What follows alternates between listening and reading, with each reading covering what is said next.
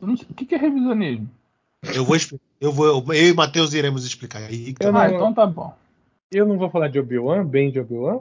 Você pode falar também bem de Obi-Wan. A gente vai perder. É uma forma, né? uma forma de revisionismo também. Uns quatro escritores inscritos no grupo com certeza vão perder depois desse Não vai nada. Aquela boca, aquela boca ascendente que eu beijava. É, já está de dentadura. Aquela roupa velha. Muito bem, tá valendo mais um podcast Cinema em Série. Eu sou Beto Menezes, junto comigo estão Alex de Carvalho. Caralho, ele não é trend, cara.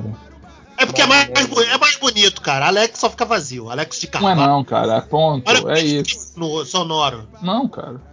Aí tá bom. Eu devo, você deve pensar isso. Rick Barbosa. Saudações, cinéfilos. E vida de homem sozinho em casa é tristeza, solidão e comprar pimenta do reino. Caralho, eu, eu, eu, eu, falo disso daquelas músicas de sertanejo, né? Que fala que é solteiro, toca terror e o caralho, bebê, é putaria. Tudo mentira, gente. Não toca mentira, porra gente. nenhuma. Toca não é, não. Nenhuma.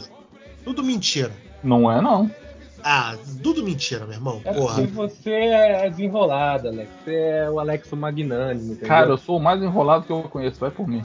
Agora que eu mais faço tá a minha vida é me enrolar. Ah, e tem uma, é o, o gato bonito, gostoso, sarado, tatuado e movido a gasolina, Matheus Maltem. Fiz um revisionismo da minha vida e posso dizer que estou melhor agora, hein?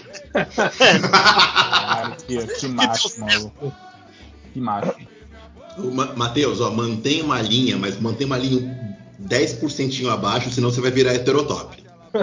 é. Segura. É uma, segura. é uma linha tênue, é uma linha tênue. Exato, mantém sob controle, tem que manter sob controle. Sabe como eu não caio nessa? Porque eu faço cinema, eu sou do Instituto de Artes, entendeu? Eu não consigo. Cuidado, você pode virar esquerdo, esquerdomacho. Ah, né? é. Esquerdomacho também é um saco. É outra raça também, porra, meu irmão. Matheus. É verdade, é verdade. Desculpa, deixa Irmão, eu ver. nem Fiuk, nem alemão. Seja, seja o meio. Seja... Vou aproveitar esse revisionismo da vida do Matheus e aproveitar também que esse, essa semana a gente foi bombardeados aí de, de, por esse tema por alguns filmes do passado aí, né, que, que invocaram uma, um segundo olhar sobre ele.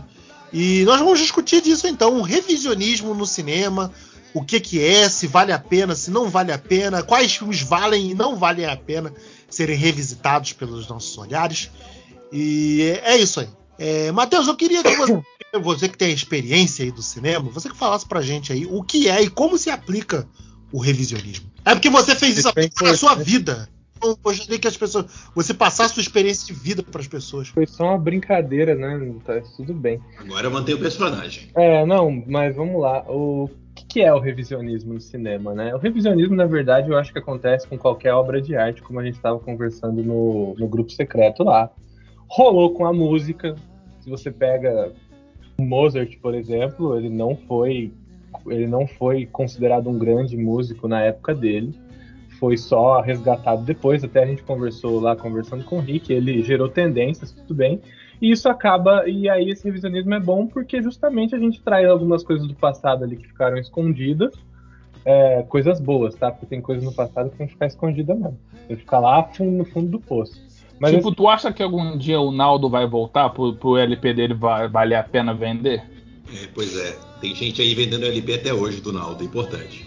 Eu não conheço o Naldo. Tentando, na verdade, né? Sem sucesso. Mas tentando.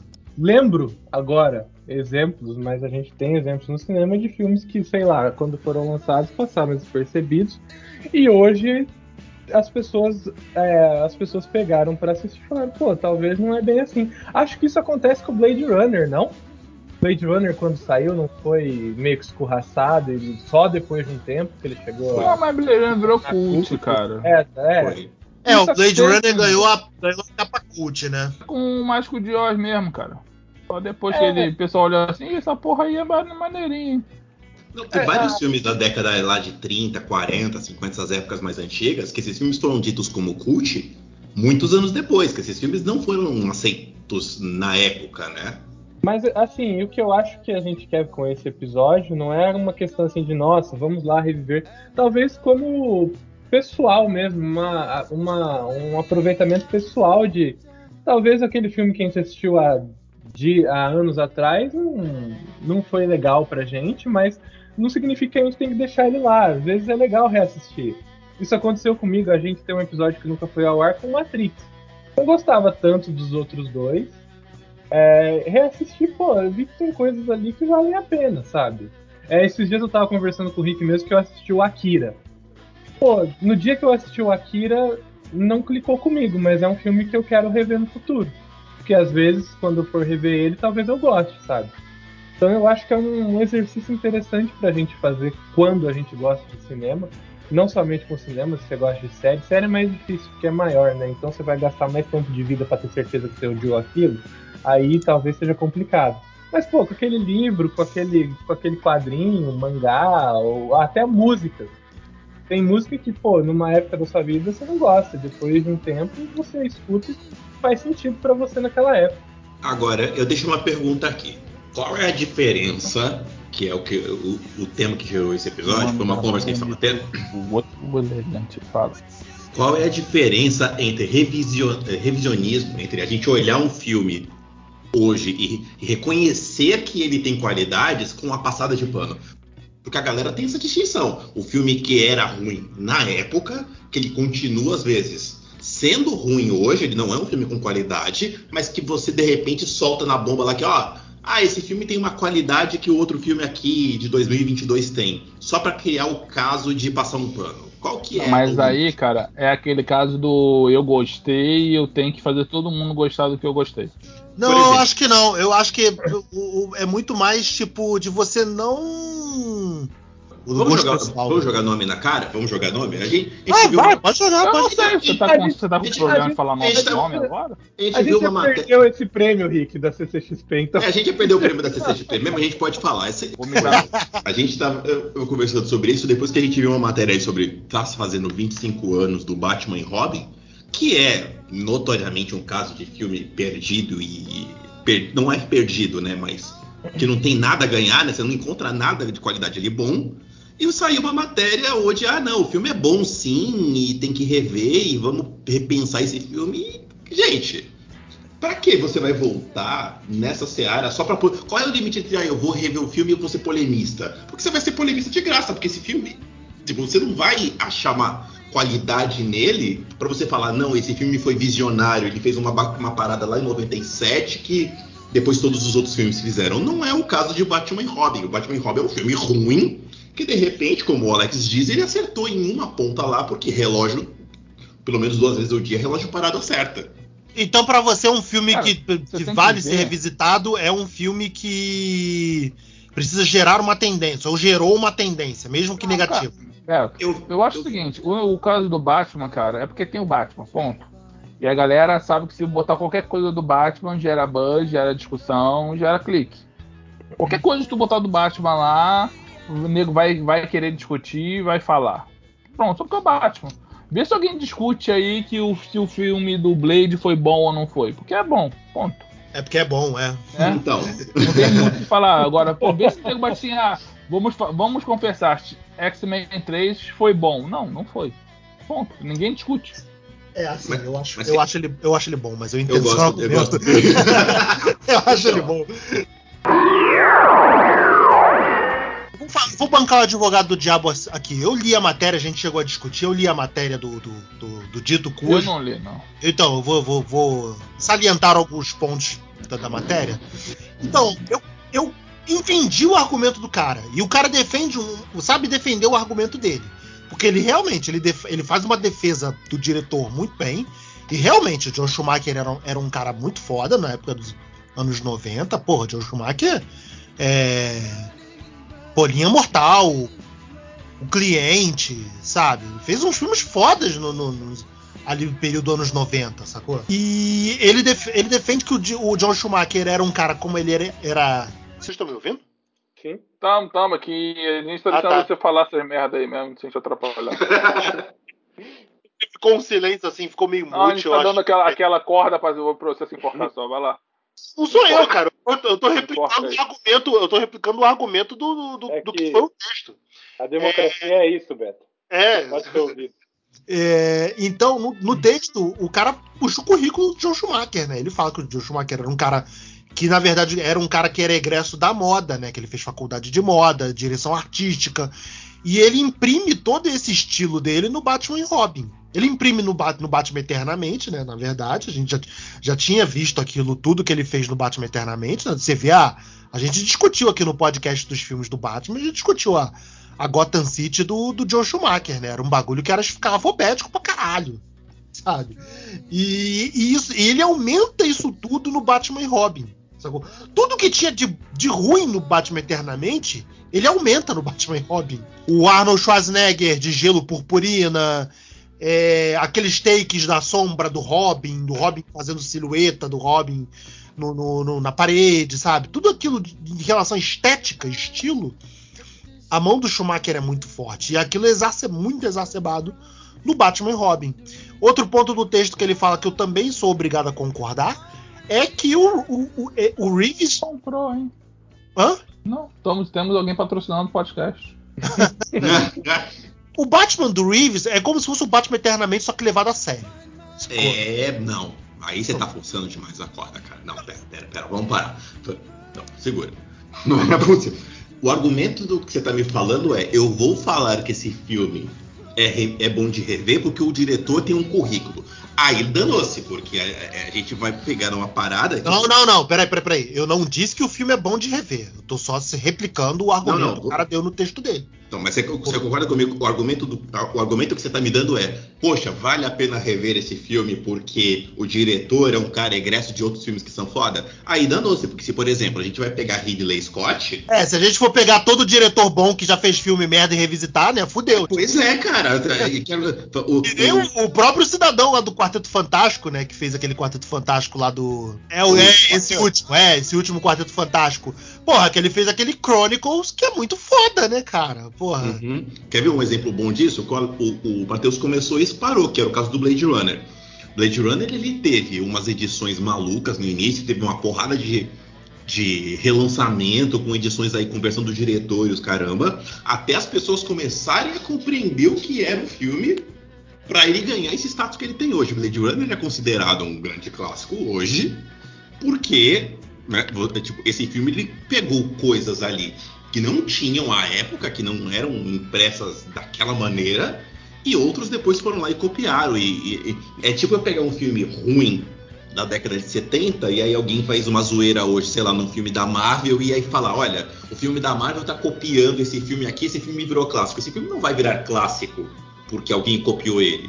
Mas se aquele filme começou lá atrás e aquilo começou a gerar tendências, igual por exemplo Matrix, que gerou várias tendências de filme, aí às vezes cabe esse revisionismo.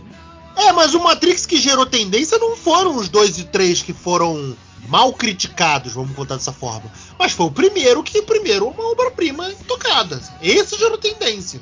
Uhum. Os outros dois não.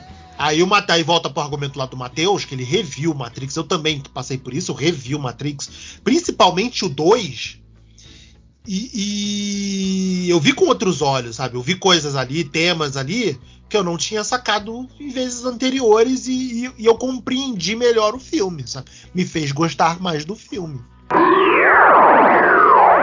Eu tenho um certo desprendimento dessa questão de filme bom e filme ruim. Existe uma escola de estudo que chama de paracinema, que são comunidades de pessoas que começaram a assistir filmes considerados ruins pelos críticos geral, tipo até vídeo de treinamento de McDonald's. E, e usam esses filmes como um, não ícone, mas como um, como um exemplo de resistência. Até mesmo por esses filmes serem ruins, mas eles são ruins porque eles estão experimentando coisas que o cinema de Hollywood na época, que era o padrão, era o clássico, não tinha coragem, que de certa forma foram englobados depois, porque esses filmes estão aí. Um dos diretores que é mais conhecido, ser considerado um dos piores diretores do mundo, mas que ele é ovacionado por essa galera, é o Ed Wood. Que inclusive o Tim Burton, filme sobre esse diretor. E, e aí é um cara que é conhecido até hoje, sabe? E ele tinha uma pira de que ele queria. Ele era muito fã do do Cidadão Kane, lá, do Orson Welles. Ele até diz, né, ele até diz que ele conversou com o Orson Welles num bar. Tem essa cena no Eu fico pensando, poxa, é, será que esses filmes não têm nenhum valor? Que aí eu tô, e aí eu tô pensando assim, tipo, eu não quero saber se é bom ou ruim. Eu pego isso muito para minha pesquisa de mestrado também. Tipo, eu não tô afim de saber se eu gostei ou não desse filme. Eu tô estudando o que esse filme representa para o mercado brasileiro de terror, se ele traz alguma inovação, independente se eu gosto ou não. E aí quando eu volto para pensar no Batman e Robin, eu acho que é um filme que tem as suas falhas. Faz muito tempo que eu assisti esse filme, eu assisti quando criança. Eu até brinco lá no grupo que eu não assisto esse filme porque eu tenho medo de gostar e eu já tenho que defender muita gente, tipo Shyamalan. Mas eu me lembro de algumas tentativas ali num gênero de super-herói que talvez, para quem goste e para quem está trabalhando ali, a galera de Hollywood, a galera da Marvel, etc., talvez não seja um filme descartável, sabe? de alguns exageros ali que a gente até vê hoje. Não estou dizendo que são que o cara assistiu Batman Robin e lembrou. Mas sabe, alguns exageros, algumas coisas ali que talvez funcionem. Então, assim, eu tenho um pouco dessa opinião assim de que nenhum filme deve ser descartado. Nenhum. Que a gente tem que pensar um pouco além do bom e do ruim, assim, tipo, aí o que que faz esse filme ser bom e o que que faz esse filme ser ruim também? Porque tem gente que assiste Matrix e não gosta de Matrix. Amanhã no grupo de cinema em série vai estar tá dito lá: Matheus tá autorizando todo mundo a rever Mobius e falar que é bom. Cara, eu, eu, eu. Foi uma das primeiras coisas assim que abriu a HBO Max. Abriu HBO Max. Vou ver Batman eternamente. Meu irmão, foi. Foi Porra, duro. Eu, eu, queria ver Batman e Robin, meu irmão, mas depois do Batman eternamente eu, eu fiquei. Pô, cara, então, cara, Batman eternamente é meu prazer culposo. Eu sei que tudo ali tá errado. Eu sei que. Mas, mas é isso, é prazer culposo. Não, mas ainda né? é, ali ainda eu acho que ainda tira alguma coisa ali, cara. O Batman e Robin eu não consegui, cara. Desculpa. É, cara, foi duro. É, então, assim, não, não tô defendendo Batman e Robin. Mas assim, eu talvez eu esteja defendendo o direito das pessoas falarem de Batman e Robin hoje. É, talvez até uma pessoa que pesquise o, Espero que não tenha nenhum brasileiro pesquisando, porque a gente já fala que, pô, já tem uns americanos para falar de americanos, né? Agora brasileiro vai falar de americano é foda. Mas assim, talvez alguém que pesquise o Joel Schumacher, e talvez seja interessante para alguém que pesquise a carreira do Joel Schumacher e veja coisas naquele filme que, sabe? Então, assim, é aquilo que eu tô falando, de, da gente não descartar filmes, mas também não, porra, agora, agora o Batman e Robin é o novo Blade Runner, é cult, nota 10. Não, calma, segura, segura a emoção.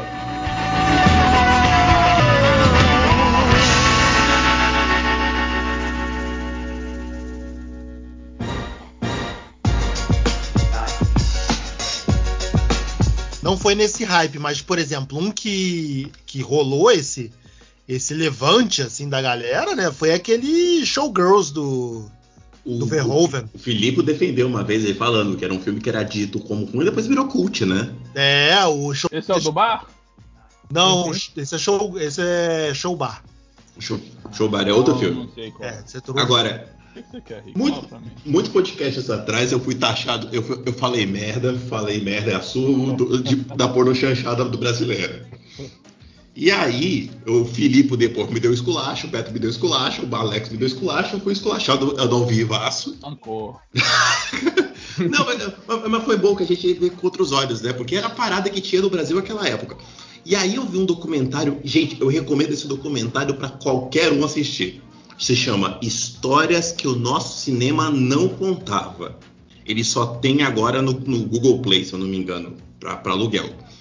Mas qual que é? É um documentário que é uma a, a diretora, que, que eu esqueci o nome dela agora, ela pegou um monte de recorte desses filmes, de todos os filmes da época da porno chanchada, que eram, inclusive porno chanchada é um nome pejorativo para aqueles filmes, para falar que aquele filme, na verdade, era o que dava, era a maneira de fazer que dava para falar de algumas frases soltas do que estava o Brasil na época de maneira que os militares iam deixar passar. Porque o militar não ia entender que aquilo estava fazendo um protesto, ia ter um, um maluco falando lá de do preço da parada, da invasão brasileira, do milagre econômico e tudo mais.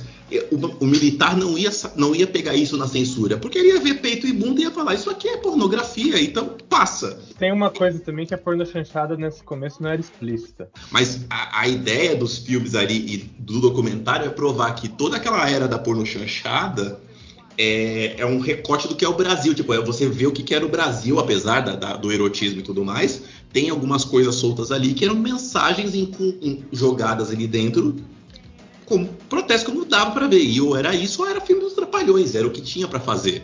Então, quando você. É uma revisão, inclusive, de. É, é uma, você olhar de novo para a própria história do cinema do Brasil dessa época. E aí, é interessante. E eu tenho uma relação assim com. Eu, eu vejo de outro jeito também, isso é interessante.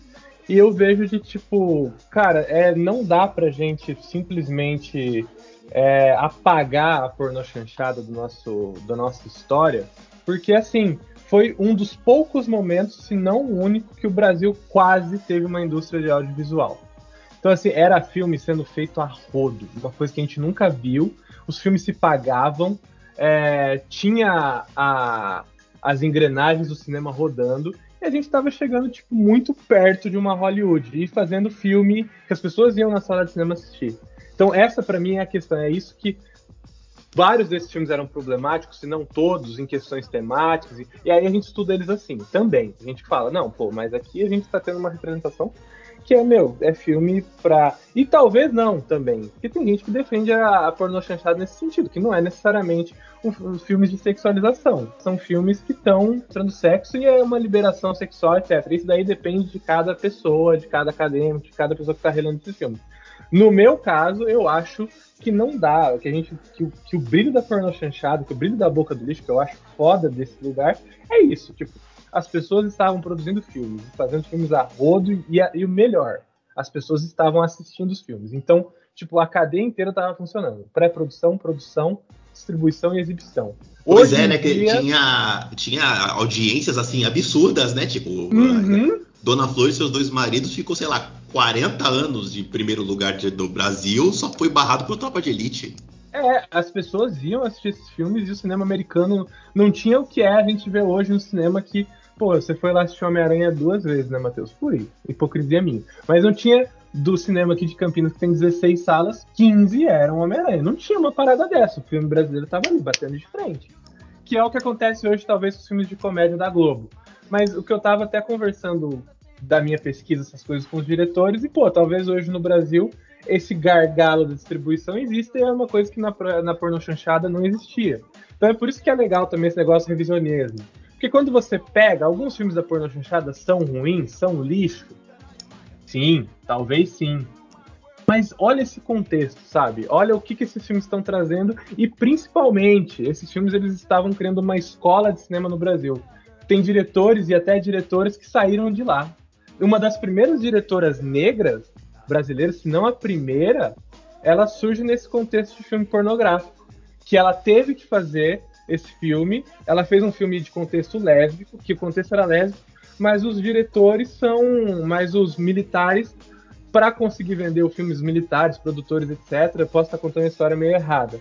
É, mandaram ela colocar ali na categoria pornográfico e colocar mais cenas. Mas, pô, a gente tinha uma diretora negra produzindo nesse período, sabe? Uma das primeiras do Brasil. É por isso que eu tô aqui defendendo esse revisionismo, essa coisa, porque eu gosto de ver o cinema como esse todo, entendeu? E aí foi legal você trazer exemplo da pornô chanchada, porque é exatamente isso. Se quiser, a gente, vai pro Mo... Se quiser, a gente vai pro Mojica também. Que na época vai... que o Mojica fez o primeiro filme. que na época que o Mojica fez o primeiro filme, pô, Zé do Caixão, a galera assistiu, gostou e tal. Mas crítico de crítico da Folha, crítico de jornal, falou, pô, isso é um lixo.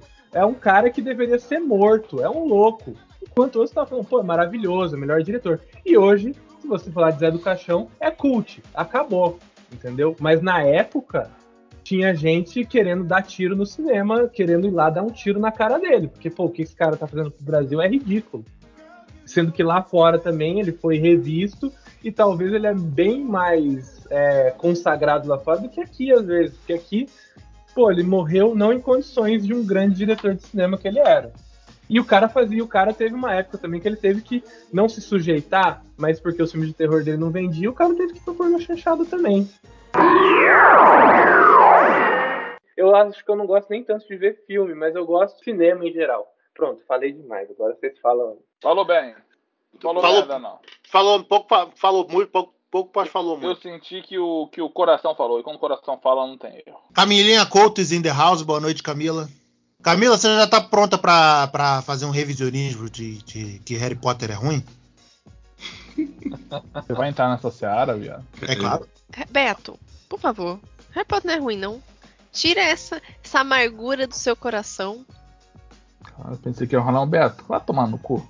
Pensei. ia, ia ser muito legal se tivesse, cara. Um- um Não, não. É, eu, eu gosto demais do Beto pra, eu- pra eu mandar ele assim. E a Camila é muito educada pra isso também. Eu sou, eu sou um amor. É verdade. Não... Era isso. Aí a gente tá falando de revisionismo? Isso, Uhum. Camilinha, você tem algum filme que você gosta, que você não tenha gostado, que você depois reviu e, e passou a gostar mais? Porque isso também é uma né? espécie de. Isso também é uma espécie de revisionismo, né? O contrário também é válido, né? Tipo, às É, vezes o contrário aquele filme que é você um válido, puta filmão e você fala, Tipo eu, que fui ver a múmia, a múmia no cinema 4D, adorei. Quando eu fui ver em casa, eu me perguntei por que eu tava vendo aquela merda. Por que eu tinha gostado naquilo. Qual o múmia do Tom Cruise? Ó, tem, tem que dar uma pensada aqui, porque eu falei esses dias de um filme que eu não gosto mais. V- vão, falta quem aí pra falar ainda? Não, só estamos falando aqui por alto. A gente tava discutindo do Batman e Robin, que foi o, o estopim. principal, o estopim, né, da parada. Que, aliás, deixa eu só também, eu vou até aproveitar, Camila, enquanto você pensa no seu filminho. Pode Um último ponto que o cara levantou da defesa aí do Batman e Robin foi que o filme apresenta o tema do filme, né? Que é o que é um tá Bruce Wayne. daquele artigo. Isso, isso mesmo. Que é o tema do filme, que é um Bruce Wayne pós-trauma, né? Ele não, ele não é mais assombrado pelo trauma da morte dos pais. Que é algo que, é algo que, que continua, né? Segue essa linha, porque no Batman Eternamente o, o- o Schumacher é, finaliza esse, esse. dá um, bota um ponto final nesse lance do trauma, né? Ele tem, É, ele tem não- umas questões lá. Ele não tem Mas- trauma porque ele tem um bate-cartão, tá casado. É, tá É, pegando a modelo. Tá pegando a modelo que o Joey pega depois. o cara já. O cara tá numa vida boa, entendeu? Acho que é. Uma vida. Ah. Tá, na- tá vivendo. O, o George Clooney tava vivendo a vida dele nos anos 90 ali. Ele tava fazendo ele. Por isso que tá com o trauma pra trás. O- E o lance, e o lance que, o, que o Rick já falou muito bem aqui, né? Que é a questão da, da sedução do inocente, né? Que o filme ressalta de formas até porra, grotescas, assim, tipo, esfregando na tua cara que o Batman e o Robin não são gays, né? Porra, pra, pra afastar de vez aquele fantasma da sedução do inocente. Sendo que o Robin do- dos filmes do, do Schumacher nunca funcionou, né? Pô, o, o, o, Chris, o Chris O'Donnell, um velho pra caralho, barbado na cara. Pô, meu irmão, tu vai querer um marmanjo daquele na tua casa? Tipo, Mas, mas aí é o padrão anos 90 de jovem, né, cara? A Malhação ensinou isso pra gente, né? Bota o adulto é, pra é ser. verdade, né? Sabe, Cuidado com a malhação que eles te oferecem droga nas festas. sabe uma coisa que é importante do revisionismo também? Não essa coisa do filme crescer, mas essa coisa de, pô, talvez esse filme não, não sirva mais. Que o Rick colocou uma bola muito boa lá no grupo, que é O Nascimento de uma Nação. Quando saiu, é, esse filme foi usado em escola de cinema para mostrar a edição, para contar um pouco de como funciona a montagem, etc. Mas, meu, é um filme que não cabe mais ser usado. Talvez ser usado para falar, pô, é um filme racista, gente. Isso Uma aqui é um filme discussão. racista. Eu tive uma discussão uma vez com o Felipe sobre isso, que justamente perguntando pra ele, falando, como é que se a... beijo Felipe quando você voltar um dia pra gente? Volta, a gente não é, tem mais hashtag dinheiro pra isso. Felipe. A gente não tem mais, a gente não tem mais dinheiro pra isso não. O Felipe foi pro Hashtag volta, Filipe. É, o Felipe agora tá na CNN. Pelo Ah. menos não é a Jovem Pan. Ano que vem É já vai ser Big Brother. É, não, é, Felipe a gente per- perdeu pra, pra, pra Série A. Mas enfim, ah, uma- enquanto o Felipe estava com, com nós, uma vez eu perguntei pra ele como é que fazia pra dar aula de um filme tipo O Nascimento de uma Nação, que tem, que o povo dava em aula em faculdade, de cinema e tudo mais. Não sei se o Matheus teve essa aula de também Tive. Primeiro Mas- cinema. Mas eu não consigo. A Josi conseguiu ver. A Josi já conseguiu ver o nascimento de uma nação. Eu não consigo. Eu não consigo dar play naquilo. Eu não consigo ir atrás daquilo. Porque eu sei que é um filme que ele, foi- ele não é que ele é racista hoje. Ele foi criado Uhum. racista. Ele foi feito para ser propaganda racista. Sim. Então eu não consigo falar que eu vou assistir esse filme por causa da qualidade qualquer que ele tenha. Porque aquilo me dá asco, aquilo me dá agonia. Eu sei para que motivo que aquele filme foi feito. Então não dá. Sim. Pô, aí agora posso, posso, posso mudar rapidinho aqui que eu lembrei de um. Eu lembrei de. O Matheus falou aí de, de também é, o, o, revisionismo inverso, né? Coisas que você gostava e coisas que você hoje não gosta mais. E também se aplicou. Ele também disse que isso também se aplica a séries, né? Embora as séries tem a questão da longevidade. Porra, esses dias eu tava me pegando, eu tava falando, cara, tipo, uma série que eu adorava quando eu era mais novo e hoje eu não, não, eu não consigo nem mais assistir dois minutos dela, cara, que é Two and a Half Man. Porra, acho de um mau gosto aquelas piadas, porra, piada machista pra caramba, sabe? Pois é, né, cara? Porra, eu é, sei que, envelheceu- eu sei que o né, dela cara? é, eu sei que o teor dela é expor essas piadas machistas pra caralho. Que o Charlie é um cara babaca pra caralho, sabe? Ele é um cara machista, babaca. Que, claro, teria um final muito mais. Muito. É, Muito assim, melhor, né? Mais interessante é, se não fosse. é, mais interessante. Essa, essa é a melhor palavra, Rick. Obrigado. Um final mais interessante do que o que teve.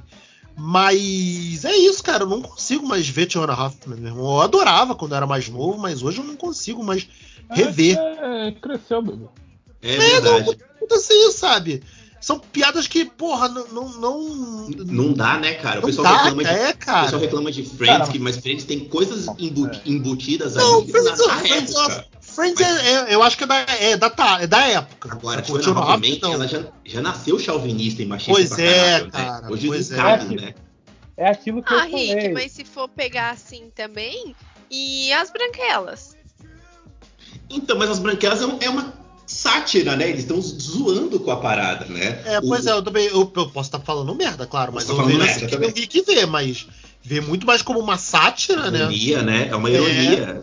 Uma ironia do que um, um padrão de comportamento. Entendi. Agora, agora, a Two and a Half Men, ela é.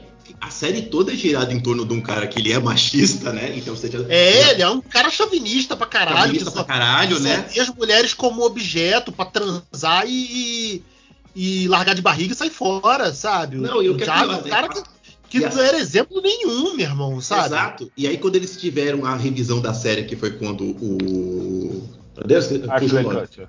Não, é, é quando o Ashley Kutcher É chegou. Eles fizeram. Eles de- continuaram deixando a série machista. Por quê? Aí tinha Two. Olha como é que é a parada dos anos 2000. Olha que horrível. Que é a série pra ser dois homens e meio. Tinha o Ashton Kutcher. Como é que é o nome dele? O irmão. É, o, é o Lex Luthor lá do, do Supergirl. Isso. Ryan. Isso. Ele mesmo, o irmão, né? Tinha, tipo, tem, tem o Ashton Kutcher, o irmão que ficou, e aí apareceu uma filha lésbica. E não é colocar uma, uma mulher, não, era pra colocar a piada de uma mulher, aspas, mulher macho. Né? Nossa, sério? A série, a série terminou assim. Tinha, a série Tem, terminou tem assim. esse arco, eu não vi, eu já não via mais, mas tem esse arco da mulher, da, da filha, da suposta filha lésbica do Charlie. É, então, até quer Ah, dizer, tiraram o garoto, botaram a filha coisa? Não, acho que virou- não, ficou, O garoto fica virou tão- crente, foi uma coisa assim, o garoto É, entrou na igreja, ele não quis mais participar de show ele não quis mais, mas a série já tem esse ponto errado Caralho, aí. olha onde que ele cresceu. Não, não foi só Oi? porque ele cresceu, não. Ele entrou Não, numa não igreja foi, qualquer é. lá e falou que não queria mais, que não era pra ver e tudo mais. Sim, Entendeu? Mas a- aí, aí tem a parada, tipo, é por isso que eu acho. dif- Então, Cami, é isso que eu acho diferente. A- a- tipo, Não, era só pra eu entender o ponto que vocês estavam levantando. Mas aí é que eu falo que o revisionismo é bom, não pra cancelar esses filmes, mas pra gente também ver os pontos que a gente evoluiu, ou não também. Porque às vezes a branque... as branquelas tinham ali um teor machista, um teor até racista, mesmo sendo feito pelos irmãos Wayans, que, pô, talvez hoje a gente veja com outros olhos. Não cancelar o filme, mas a gente tá discutindo ele aqui, tá? Você tá ressaltando esse ponto, olha.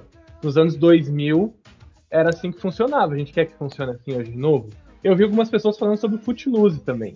Que foi um filme que foi revi que algumas pessoas reviram e que talvez o relacionamento entre os protagonistas não seja do relacionamento mais saudável, que é meio tóxico, parece que. Não sei se é o Footloose ou algum desses filmes de dança aí, que, pô, é, o cara é meio que. É, ele meio que força a menina a transar com ele, alguma coisa assim. Eu vi umas pessoas falando isso, que talvez Footloose Não era hoje. Dirty Dance. pode era ter sido o Dirty Ninguém Dancing força também. Baby a fazer nada. Então, É. eu lembro que teve essa discussão também com algum desses filmes de dança. Não, no Dirty, eu lembro do Dirty Dancing que, é o, que é, o, é o arco da garota, né? Que a garota quer arranjar grana pra amiga dela fazer um, fazer um procedimento de aborto, não é? Não é amiga, não. É mi- é a menina lá que, que ela conheceu na. Que, que era dançarina, que dançava com. Com o Pat, Pat e o. Esqueci Patrick o nome. Swayze. Ela não era amiga, não. Ela só trabalhava lá, a Baby só era uma, uma menina legal. Ah, tá, tá bom. E ninguém É. força a fazer nada. Cara E aí, pra mim, é- e aí, pra mim, é assim que funciona o revisionismo também, pra gente ver certas questões e pensar o cinema a partir disso, de o que a gente quer repetir, o que a gente não quer repetir. A gente não quer repetir o. O. Two and a Half Men. O Two and a Half Men, Nascimento de uma Nação, até aquele que ganhou o Oscar lá, que. que Green na Book. época O Green, o Green, O Green Green, Book. Green É. Foi um filme que ganhou o Oscar, mas depois a galera revisionou ele. Tal, pra ele estar lá é porque a primeira vez que viram, pô, acharam legal.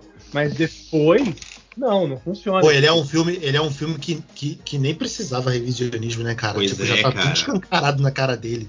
Sacou? É, É, então. Mas, né, o mundo às vezes não percebe. Então, é, não percebe de cara, assim. É. por isso que hoje eu até tô falando mais sério que que É, não ligam. Por isso que hoje eu tô até falando mais sério do que o normal, né? Hoje tá aqui uma vez do cinema, entendeu? Porque eu acho que é um tema muito importante pra Sou- tudo isso. Soltou uma jaula.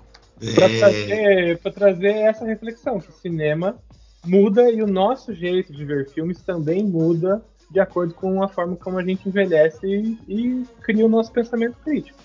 Como o Beto falou, não, não funciona mais Two and a Half Men pra mim.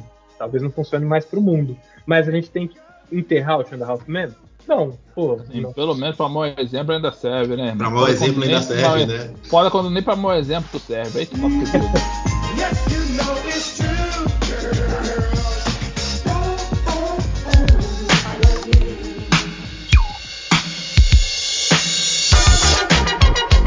Cara, tem um, ó, tem um outro personagem também que, pô, hoje em dia eu não consigo mais achar graça. Que é o Homer Simpsons, cara. Não Eu não acho- graça. Sério? Eu não acho mais graça em. Simpsons também. Não acho. Não, mas. Ah, mas os é- antigos eu gosto. Hoje, É, atualmente, é. os novos episódios eu não consigo mais fazer também, não. Isso aí Pois é. perdeu, perdeu o brilho pra mim. Não É. consigo mais ver.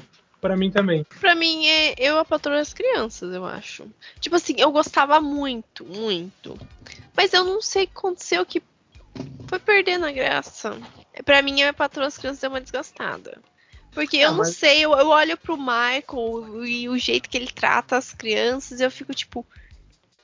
Cara, você só era sentar e conversar, cara. Não, o Michael é. Não precisava fazer um mural da ele não vergonha. ele não queria ser pai, foi pai, e foda-se, eu vou tratar as crianças como trato meus amigos. E não é é. verdade, a gente, tava, a gente tava falando de Two and a Half Men, mas eu patroa as crianças quando você assiste hoje tem umas paradas muito erradas.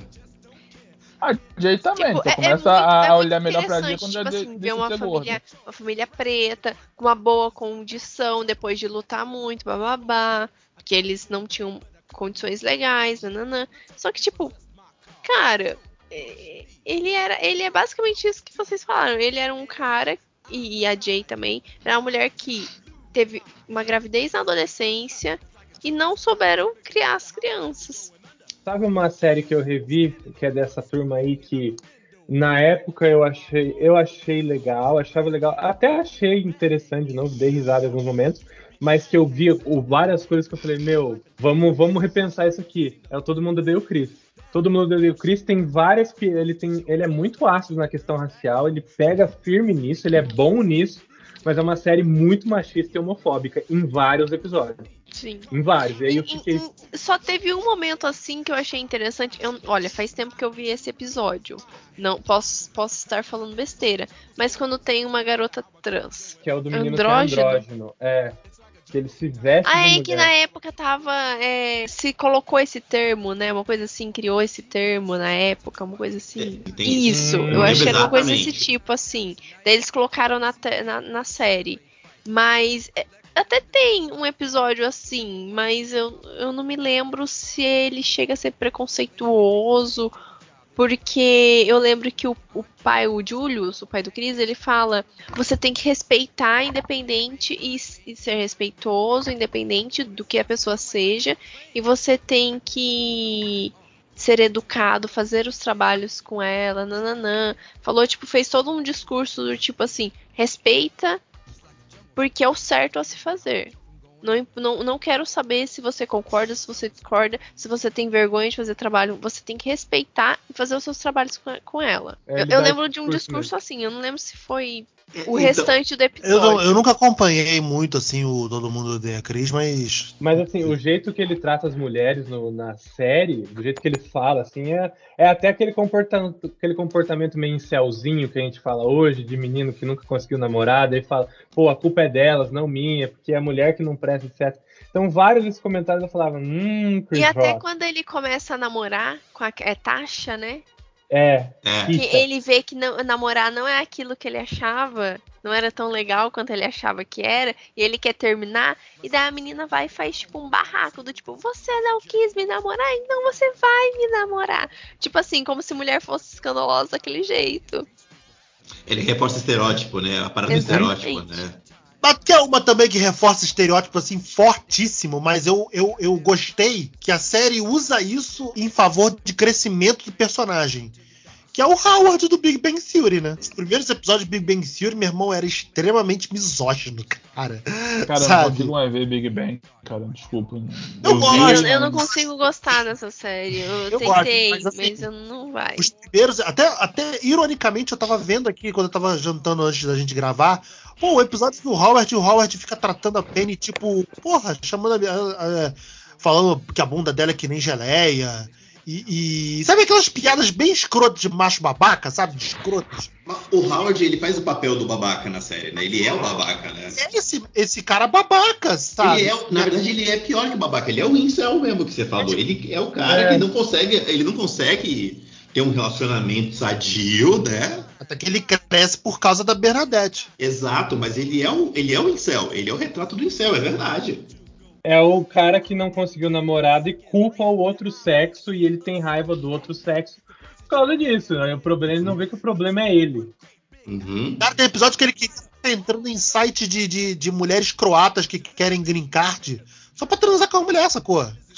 Por- por- então, porque é a única maneira que ele arruma uma mulher, né? A gente- eu acho que, tipo, isso volta um pouco no que a Cami tava falando de, da, do. Da- do Todo Mundo Odeia o Chris. A gente, tem, a gente consegue passar pano por mais tempo quando a série é de humor. Porque, né, você acha que aquilo é- tem um humor ali incutido de alguma forma. Mas se você parar pra pensar, é, é- é complicado, né? Mas Eu então, o, o Big Bang eu defendo porque fica muito claro ali na série que não só o Howard, mas todos, né? Todos eles é, é, passam por um crescimento por causa Pô, da. mas demorar 10 anos, Beto, pra crescimento. Não, não, demora Ah, bem menos. ferrar. Não, eu, eu vou defender, vou defender. Demora bem menos. O Howard já na. Não, Já na não, terceira, não, não, quarta não, não, não, temporada. não vem passar pano, não. Porque o Howard, até nos, nas, nos últimos, nas últimas temporadas, cara, ele com os filhos dele, do tipo assim. É, a, a Bernadette não queria ter mais filhos. Ela não queria ter filhos, vamos começar por ali. Porque ela, ela além de trabalhar fora igual ele, ela também dava conta de tudo em casa sozinha.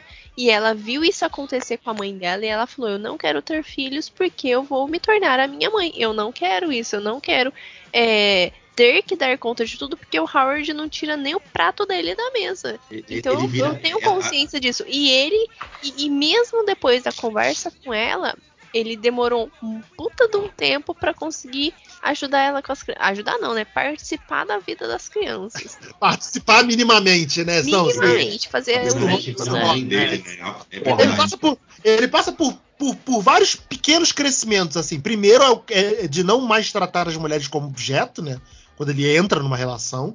E depois numa vida a dois, né? De, de- Cara, ele de- continua tratando as mulheres como objeto. Não, no e também no sentido de, tipo, não ver a, a, a Bernadette como uma substituta da mãe dele. Ele, Sabe? ele- Ah, mas ele continua. ele continua vendo sim, Beto. Continua vendo com uma substituição. Se você não, não enxergou isso, tudo bem, mas ele continua. É o cara que tava tirando. Ele tava tirando zero. Ele agora tá tirando quatro, mas ainda não bastiando, entendeu? Exato. Exato. Sabe? Três. No- no Big Bang tem alguns personagens, por exemplo, o, Ra o Raj. O Raj, pra mim, ele terminou a série do mesmo jeito que ele começou. É, o Raj, é, o Raj é, é um que foi é A completamente única esquecido. coisa é que agora ele consegue dar bom dia pras mulheres. Pronto. É, verdade. Mas é, É o cara verdade. que mais queria ter um relacionamento. E não teve, né? Todos, e não teve só porque ele é asiático. É, mas ó, pa- passando pra outro, um que eu não aguento, mas gente, eu não aguento mais. Série, filme de zumbi. Juro. Já Não deu, dá. né? Porra, somos dois, porra. Mas isso aí é outra, outra, outra, parada, né? Somos três, tô- hein? Tô guardando. E não adianta, eu assisto qualquer coisa que tenha zumbi, eu fico. ah, eu posso, eu poderia gostar antes. Eu poderia gostar antes. Tipo aquela Guerra Z, Guerra. Guerra Mundial Guerra Z. Mundial Z. Cara, eu gostei pra caramba quando, quando eu assisti da primeira vez. Agora que eu fui assistir de novo, eu fiquei. Hum, Mas o filme é ruim, cara. tem Aliás- zumbi, né? Eu acho divertido esse filme, mas sei lá, eu acho que, sei lá, zumbi é. Não sei, faz muito tempo que eu não assisto algo de zumbi, assim. O jogo de zumbi que eu vi que eu gostei foi um Zumbilândia. É, Eu gosto. é. Vocês entraram num tema bom. O The Last of Us eu acho legal, mas é jogo, né? Mas o The Last of Us ele não foca no zumbi. Pô, né? mas, Ele mas o, é, o menor do, do, do Last of É. Us é os, os bichos. São as relações. Inclusive, eu- por você- favor, HBO, vocês têm, vocês têm aí um ouro na mão, né, gente? Vamos, vamos acertar, por Não, vai favor. cagar, não, vai cagar, vai cagar. É, pois é, não, Ah, não confia não. Não Ai, confia. cara. Cara, muito, não, vai cagar, vai cagar. Vai cagar. Ai, cara, Eu vai vou Mortal muito Kombat, que era só botar as pessoas lutando. Tu acha que não vou errar com o Last of Us? Deixa eu comentar um negócio rapidinho. O Matheus entrou numa seara que é boa, que é a parada do remake. E aí eu queria, puta, dar um exemplo que eu, bom que eu já falei aqui antes, mas eu queria reforçar. Que é a série nova do Anos Incríveis, a Wonder Years, cara. Cara, que coisa maravilhosa é aquilo. Finalmente chegou na Disney Plus. Só o pretexto da série pra mim já me conquista, que é o, o moleque dos anos 80, a série original que passava na cultura, era um adolescente branco da classe média dos anos 80, falando dos anos incríveis dele. Os anos incríveis do moleque da série nova, ele é um moleque negro dos anos 60 e o conceito de anos incríveis para o moleque dos anos 60 é melhor do que o conceito do- dos anos incríveis para o moleque branco dos anos 80. É morte do Martin Luther King, é homem indo para a lua. E aí então, os adultos pensando em alguma coisa e tá um moleque no meio do caminho e, e fica aquele contexto tipo, você acha que tá querendo alguma coisa por causa da época, mas não, o moleque tá pensando em outra coisa. Eu, eu amei esse- essa revisão dessa série. Esse é um caso que eu achei ótimo. Eu acho que o remake é justamente isso. É um revisionamento de algo que foi feito ali atrás e é trazido uma nova versão para um novo contexto. O remake, para mim, não, não pode ser só, tipo, vou regravar, um, vou refilmar um filme com as tecnologias de hoje, Tipo colocar atores novos, é, e fazer um negócio igual. Não, tipo, e aí eu vou entrar no terror, né? Que os meus preferidos são Evil Dead e Halloween. Acho que Pô, são. mas o remake de Evil Dead é maneiro, porra. Não, sim, são bons remakes. Esses daí, pra mim, são bons exemplos de remake. São os preferidos dele. São os meus Ah, preferidos sim, de tá. terror. São os que eu uso como exemplo de bons remakes. Halloween, que eu tô falando, é de 2018. Que, pô, você Pô, mas esse pega um Halloween negócio. não é um remake, né? Ele é um remake reboot, né? É, ele certa é, ele é mais um reboot do que um remake, né? Porque ele faz. Então, a já, já ele começa faz a por aí. As pessoas não sabem o que elas querem fazer. É, é, o diretor vai lá e fala, não, porque eu quero fazer um remake. Daí ele faz uma coisa que não é nada a ver com remake. Ele faz um, um qualquer coisa. Porque até o Star Wars, o episódio 7, ele é meio remake reboot, né? É, sim, é um, é um remake fake, né?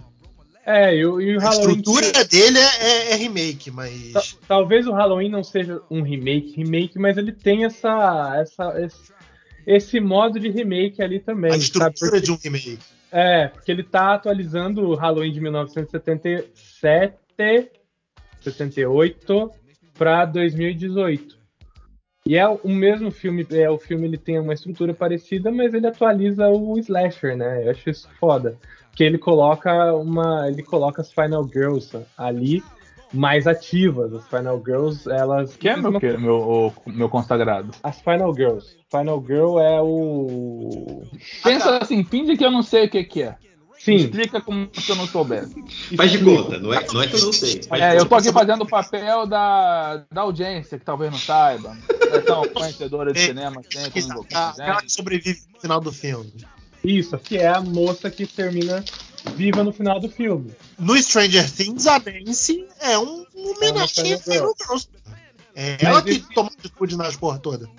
Esse contexto ele foi mudando com o tempo, ele foi revisado com o tempo, porque nos primeiros slashers a Final Girl era a menina pura, virgem, que era considerada menina boazinha, entre aspas, o que era considerado um exemplo de garota na década de 80 de uma forma um pouco conservadora.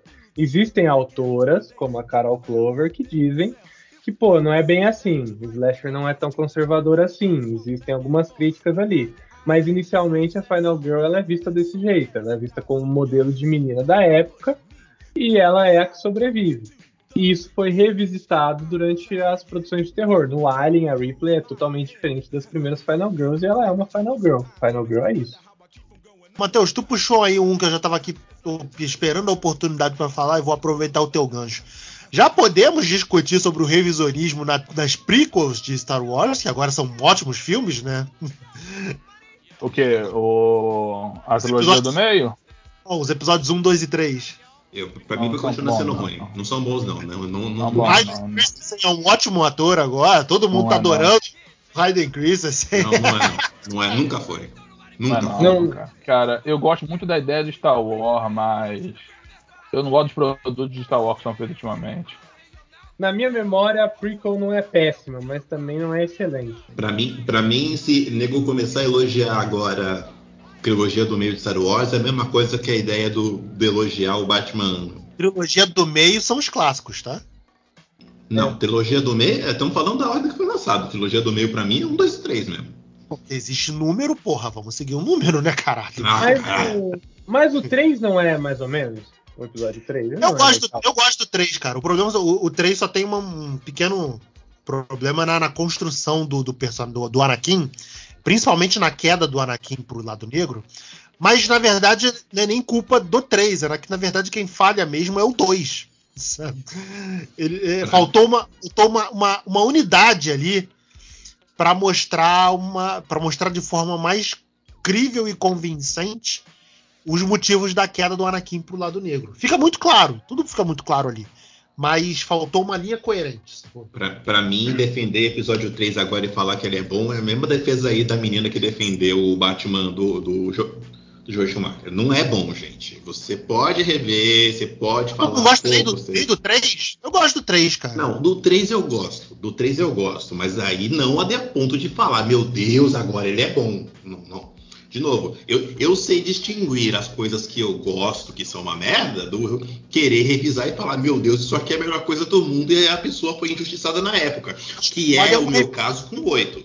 Isso é importante. acho, eu acho foda um revisionismo no 2. O 2 é, é, é ruim de aturar, cara. O 2 Então, é muito. eu gosto do 3 porque ele é o melhor dos três, não é porque ele é bom.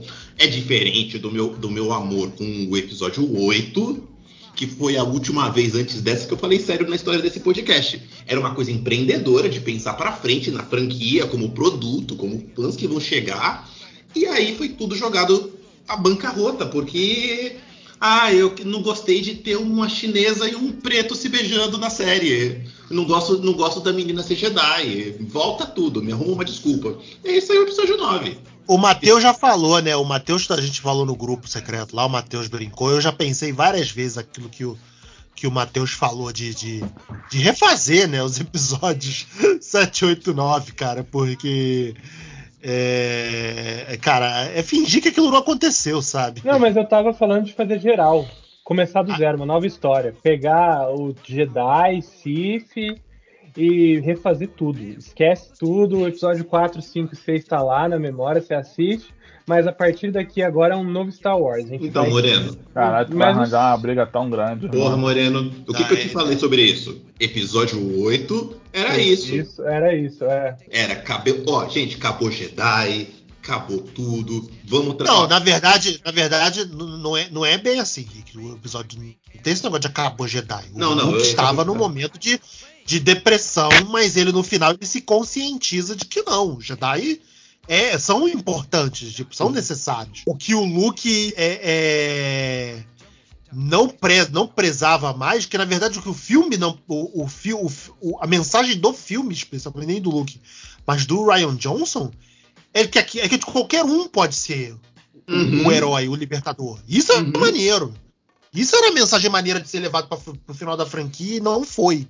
Exato. Não de que os Exato. Jedi não eram mais necessários. Não, não, eu, eu me expressei mal, eu falei merda, me, eu me empolguei no personagem. Ah, tu lembra o início do episódio 9, né, cara? De algum jeito o Palpatine voltou. Como ele voltou? Foda-se. Foda-se, voltou de uma maneira. Então, Porra, é exatamente mano. isso. Depois disso, tu vai discutir por quê? É, é porque eu tava assistindo, eu pensei isso porque eu tava assistindo Obi-Wan. Estou gostando de Obi-Wan. Os haters que aceitem que Obi-Wan não é péssimo, é só legal.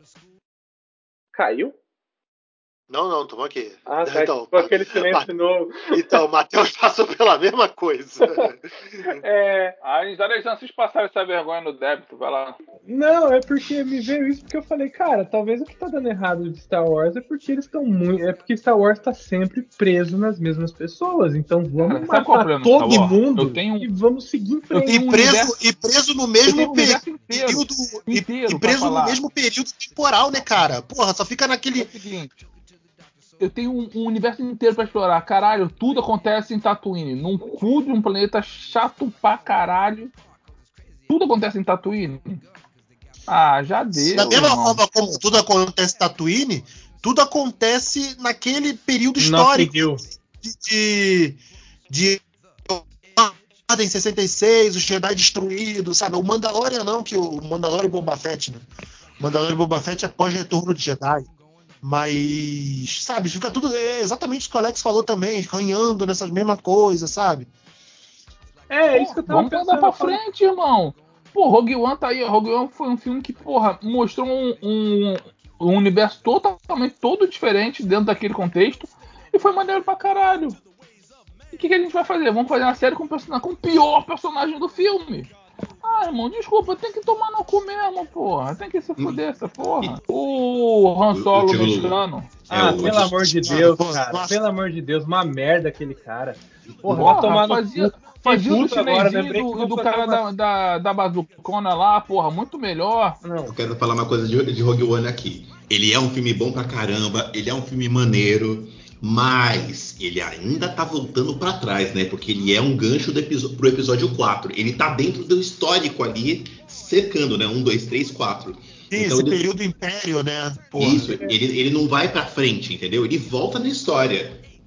Quer Mas ele pelo menos me dá coisas coisa- novas ali dentro. Exato. Entendeu? Ele não fica remoendo esse negócio de ai, eu sou o filho do Anakin, ai, Anakin, Anakin virou malvado. Foda-se, irmão, toca tua vida, porra. Uhum. tant- tantas outras coisas aconteceram ali, cara. Pois é. Porra, eu- cara, eu espero muito que a série da, da Soca seja, seja boa pra caralho, porque eu gosto muito da personagem, entendeu? É uma personagem totalmente lateral, que ela não aparece, tá, tá ganhando o espaço dela merecido agora. E espero que faça um um bom trabalho, cara. A mulher do Ian McGregor vai ser a Mara Jade? Eu, fa- eu faria isso se eu fosse Você o Ian nem quem é a mulher do Mano, você nem quem é a mulher Quem é dele. a mulher do, do Ivan McGregor? É a mulher da, do, do- a caçadora da aves de rapina. O, Hum. o Ivan McGregor tá, tá, tá empregando a mulher na Star Wars também? Não, Vamos é, meter Mara motivo Jade? Pra tá quê, aí. caralho? O Luke, o Luke, motivo não, tá o Luke não transava, ficava lá mamando na, na teta dos bichos, pô. Ele tinha o gosto dele. Vou jogar? Não vou. Mas, porra.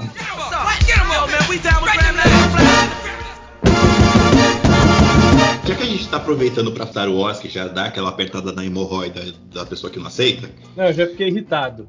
já dá pra gente falar que se a gente parar pra olhar pra trás e olhar a maioria dos filmes da Marvel, não é lá essas coisas, por mais que a gente ame.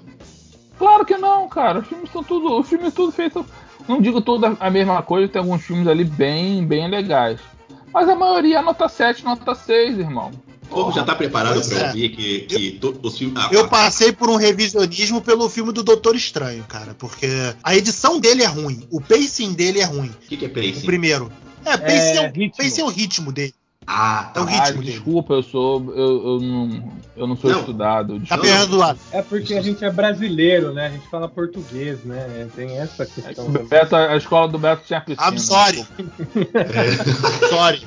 A Camila desistiu apostila desse. de inglês era Não, é que Não eu é tô ouvindo importante. vocês e rachando de dar risada. Eu vou amar ouvir esse podcast inteiro depois de novo. Você não precisa deixar no mudo na risada, não, Camila. Você pode deixar, participar com a sua risada também. Aí Gostamos fica, um, disso. fica um negócio mais sitcom, da risada no fundo. É, exato, pessoas, é, marca claque. É bom que marca claque. hora da edição. Aproveita pra falar pra todo mundo que Marvel é tudo uma merda. Pode falar, que é o que a gente tá dizendo agora. Eu aqui. não vou Marvel- falar que é tudo uma merda, mas que se você pegar lá os primeiros filmes, você vai ver assim, nossa, eles dão Ctrl C, Ctrl V no, no roteiro, cara. Agora que nas séries que eles estão tentando dar uma diferenciada ali com Loki, com WandaVision, daí eles vai faz uma coisa legal em WandaVision, mas o povo caga, ai não, porque tá diferente demais, pu. E daí nin- os Marvete aí não gostam, acha ruim. É, cara, o, o problema do fã. O problema é, seguinte, que o é Marvete achar- não desapega, daí a É, Marvel não consegue cara. desapegar também. Cara, dá vontade de falar assim, irmão. Se você fosse bom como roteirista, você tava lá escrevendo. Então, deixa os caras trabalhar. Porra. Você pega um Guardiões da Galáxia. Cara, é um filme bom até hoje. Sim, Guardiões da O 2 Galáxia é, é fan- ótimo. o dois é fantástico, cara. Porra, o 2 é um filme maduro pra caralho. Eu ia falar aqui, Tá, ó. Ah, Soldado Invernal, Guardiões da Galáxia, Guerra Infinita ainda é meu top 3. E eu acho eles não só passam de ano, como passam com glória de ano, sabe? Então, isso- também. Acho que esses três filmes não são nem filmes, são cinema. Então, aí é de que tá a diferença dos filmes, é porque a gente não consegue. Isso o fã da Marvel vai. Puta, o, Marvete vai ficar com a hemorroida apertada a parte demais. Mas enfim, a maioria dos filmes da Marvel são o que o Alex falou. É nota 7, passa de ano, a gente se divertiu. porra. Mas se você parar pra pensar e falar, eu vou assistir um filme, filme, foda, da Marvel, quais que são? São esses aí. Ele- o, o resto é passeio, é diversão, é uma tela quente. Não é que você vai falar, Pô, mas então, vai eu tive- aula de cinema. Mas, mas tá então, bom. Deixa E tá bom, é, tá tudo bem. É verdade. É, é. Cumpre o seu papel de se divertir, né, cara? Eu- Eu Você- acho isso legal também. Acho legal. Cara, você vê um E só Homem-Formiga. pra falar, só pra Você dizer eu adoro o 2, parece um episódio do The Office, cara. Qual, Beto? É, o 2, o Omega 2. Caralho, cortando, não viu Beto? Tu não viu The Office mesmo, não, cara. Na boa. É, não, não parece. tá falando a a merda dessa aí, tu não viu The Office, não. Mas tudo bem. Pra mim parece muito episódio do The Office, maluco, eu adoro. Ah, não sei que The Office tu viu, mas tudo bem. É, foi o The Office brasileiro. Eu não sei que a galera fala tão mal desse filme do 2, eu adoro, cara. Acho, acho muito legal. E você que é nerd e tá puto, segura, calma. Não estamos falando que esse filme é ruim. Existe uma linha de produtos ali que é o, o Nota 6 e 7, que eles fazem um ótimo serviço para a sociedade, que é quando a gente chega do trabalho cansado, a gente bota ali o Homem de Ferro 1, assiste, fica feliz. É ótimo isso, é ótimo esse trabalho que a Marvel tá fazendo pra gente também. Então, Uhum. Agora, não fique puto. você quer, ver um, você quer ver um Eternos, tu vai ficar puto. Porque Eternos é muito bom pra ser da Marvel. Você tem que pensar um pouco pra entender aquele filme, aí complica. Eternos é a Bíblia, né, cara? É a Não, não, não só, não só pensar pra entender, mas você também tem que abrir um pouco a mente, porque Eternos sai um pouquinho do roteirinho da Marvel. Óbvio que tem aquele roteiro de herói, vilão, bababá, mas sai do roteirinho de um principal, já que ele tem 10 heróis. É, sai um pouquinho, ele tem um pouco mais de apreciação, a beleza, assim, da estrutura fotográfica que a diretora tenta trazer. Mas, tipo Mais assim. plástico. Oi? É um filme mais plástico. É, ele é um filme mais plástico. Ele é um filme pra você admirar ele além de ver a Marvel, entendeu? E ele tem temas fantásticos, cara. Ele fala sobre humanidade, ele fala sobre Sobre traumas com a traumas, Angelina news, Jolie. É, é. Porra, o arco o da capitalismo contra, como o hindu lá que não, vou salvar o mundo, não, vou fazer meu filme e vocês que salvem a porra do mundo aí. Foda-se vocês. Exatamente. Valeu Não, vocês, você é um herói. Não, não, tô não. Com o cara do eu não concordo com, que- com o que vocês estão fazendo, então eu vou aqui utilizar das pessoas para o, o que eu quero, o meu dom para o que eu quero e vocês que se fodam. É um filme, um filme de deuses democráticos. Os deuses têm. Vai falar, ah, você concorda? Eu não, eu vou embora. Falei, gente, faz aí, ó. Tô torcendo pra vocês, mas tô indo embora, né? Os caras é democracia Então, não- mesmo, né? Não, Então, é- mas é muito passei- democrático, né? Mas é aquele negócio, né? Do tipo assim, a gente não pode interferir na evolução da, da humanidade. Beleza, vamos deixar a guerra acontecer e o pau comer solto. É, é- é isso aí, é o padrão de todo deus que não pode interferir em alguma coisa da, da Marvel. Isso aí. Já eu- interferiu. Não, o filme que eu passei por isso também, que eu passei. Eu, assim, eu continuo achando ele um filme fraco, no geral até da Marvel. Mas eu entendi o tema dele. Tipo, eu entendi a mensagem que ele queria passar, que é o Homem-Aranha 2, né, cara? Que é aquele filme lá do, Ruim, do ruim, mistério ruim, que fala ruim. sobre. Que é um filme de fake news, né, cara? Porra. Ah, é verdade. O Homem-Aranha do. Esse negócio de discutir, a gente já discutiu disso anteriormente, sabe? Pode crer, eu, falando. eu concordo com a Camila, é um filme ruim, é um filme caído. Uhum. Mas. Aí não, ele tá atropelado, ensanguentado, jogado. Eu entendi o tema dele, sabe? É um filme de, de- de- Que nem o primeiro, né? O primeiro é um filme de luta de classes, né, porra. É, mas o primeiro ainda é um filme mais divertido do que esse. Uhum. Pô, tem, tem gente nesse grupo aqui que defende Homem de Ferro 3, né? Que reviu Homem de Ferro 3 aí Eu, eu defendo, eu caralho. defendo, sou eu, esse é eu o meu nome. Eu defendo com gosto. O Homem de Ferro 3 não é, não é- não é tão ruim, não, cara. Não, Não é, cara. Ele tem seu mérito. Eu não Deixa eu- Não, é- eu Deixa sei, eu só quis trazer a polêmica. não tá tendo como passar pano pra você, não, viu? É. a- você gosta de, de Homem de Ferro 3, você não gosta Pode- de pode- Harry Potter. Cara, tá ficando complicado aí o negócio. Eu, Eu vou te defender como? referência. É, eu não consigo defender o Homem de Ferro Mas, a, 3. mas a- a minha trindade de, de filme Marvels é, é igual a sua, tá? Acho que no máximo eu troco o Guardiões 1 pelo 2. Mas tá ali, tipo, muito páreo, páreo mesmo. Hum. Então, eu só queria trazer Marvel porque eu sabia que ia render al- alguém ficar putaço, mas era isso. Tipo, E eu tava... vocês sabem Pistoleira. que quando eu- toda vez que eu assisti, já falei, tá no contrato, né? Toda vez que eu assistir o Miss Marvel, eu vou postar no grupo que é a melhor série já feita da Marvel, por, to, Mas por ainda todos nem os chegou no motivos. final. Mas já Mas- é a melhor. Mas, já, já é, é, já é. já é. O o primeiro meu episódio. coração, o meu coração já sabe. Pô, ganhou de Wanda? Ganhou, cara. Porque Nossa, Kamala tá muito no meu coração e eu tenho a estatueta da Kamala. Eu tô com, eu tô Eu com a Alex. Aquele plano sequência deles trocando mensagem no celular e as mensagens aparecendo em coisas do cenário. Pra mim ali, eles pegaram na, eles pegaram na minha mão e me deram um abraço e falaram: Vem cá, Cinema, Matheus. cinema, né, Matheus? É, vem cá, Matheus. Vem com a gente. Não desiste de mim, não.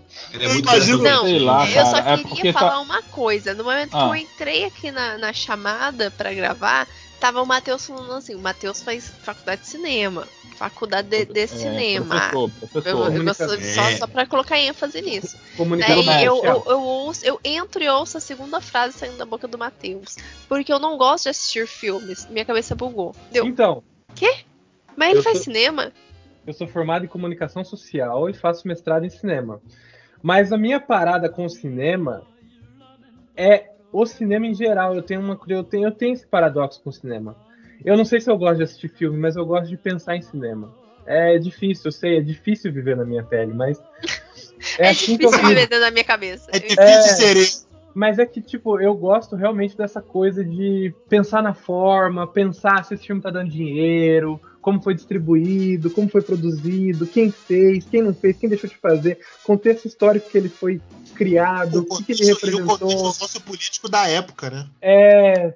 Por isso que eu gosto de cinema de terror, porque ele reflete muito todos esses contextos. O cinema de terror ele nasce da necessidade de fazer dinheiro, pelo menos nos Estados Unidos, da necessidade de fazer dinheiro nos drive-ins, porque os filmes grandes eram muito difíceis de ser feitos.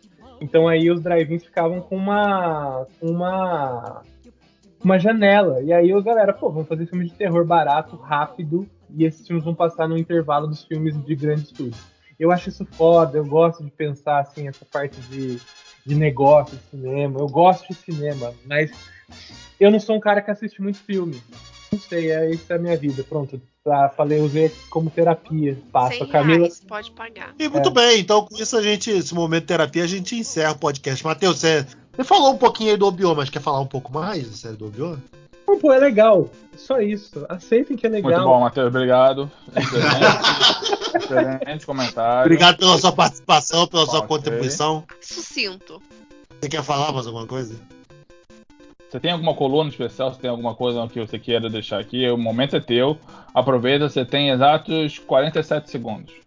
47 segundos. 46 É. agora. 45 agora. Pô? Não, 47. já falei, já falei, já falei. já falei. Tá bom.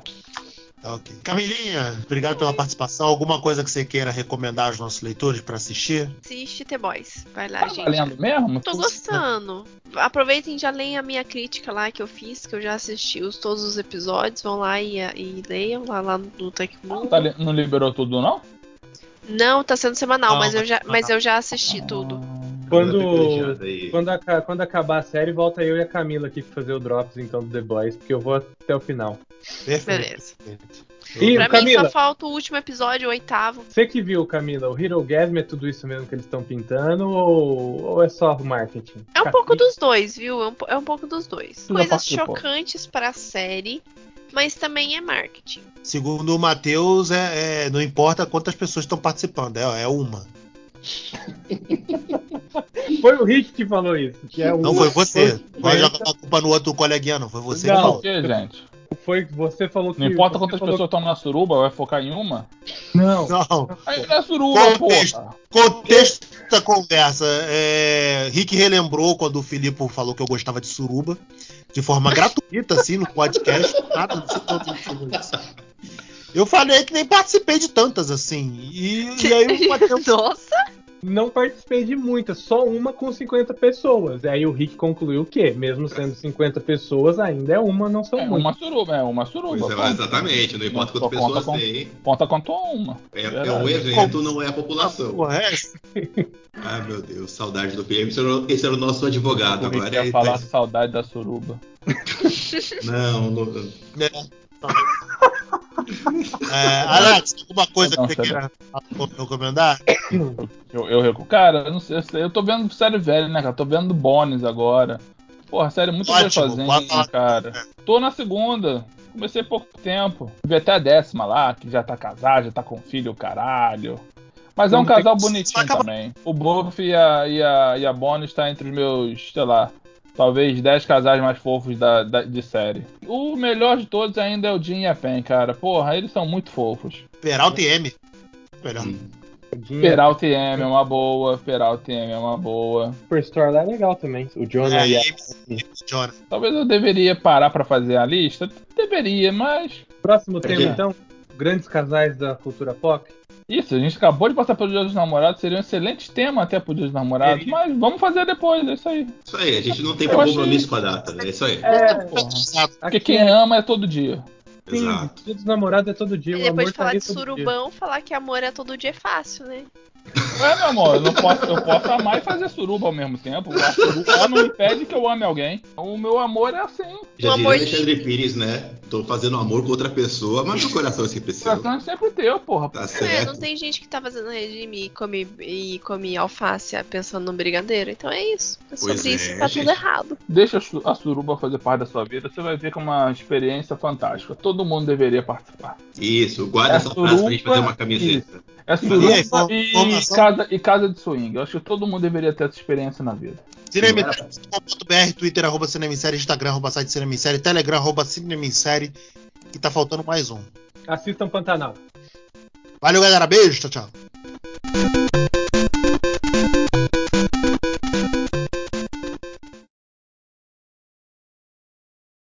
Apresentou o Rick, não, tá? Só pra deixar claro aí. Se você prestar atenção no podcast, Não, não. você ia visto que eu apresentei. Você vai ver na edição que você não Ah. apresentou ele. Apresentou. Apresentou, apresentou. Você não tá prestando atenção no podcast, Alex, Não, porra. eu nunca prestei. Por que eu vou fazer isso agora?